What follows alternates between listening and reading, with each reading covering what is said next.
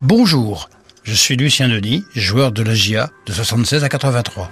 Je me souviens des joueurs recrutés que l'on a hâte de découvrir.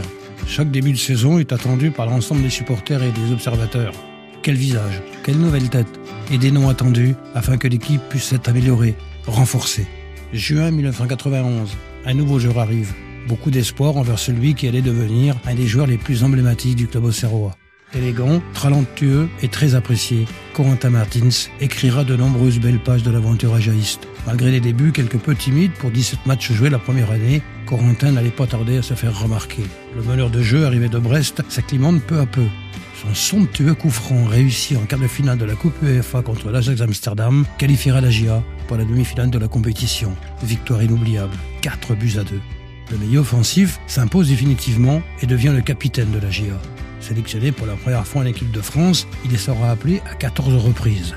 13 buts marqués lors de la saison 1995-96, pilier de l'entrejeu au Serrois, Corentin remporte la première victoire du club en Coupe de France contre Montpellier en 1994.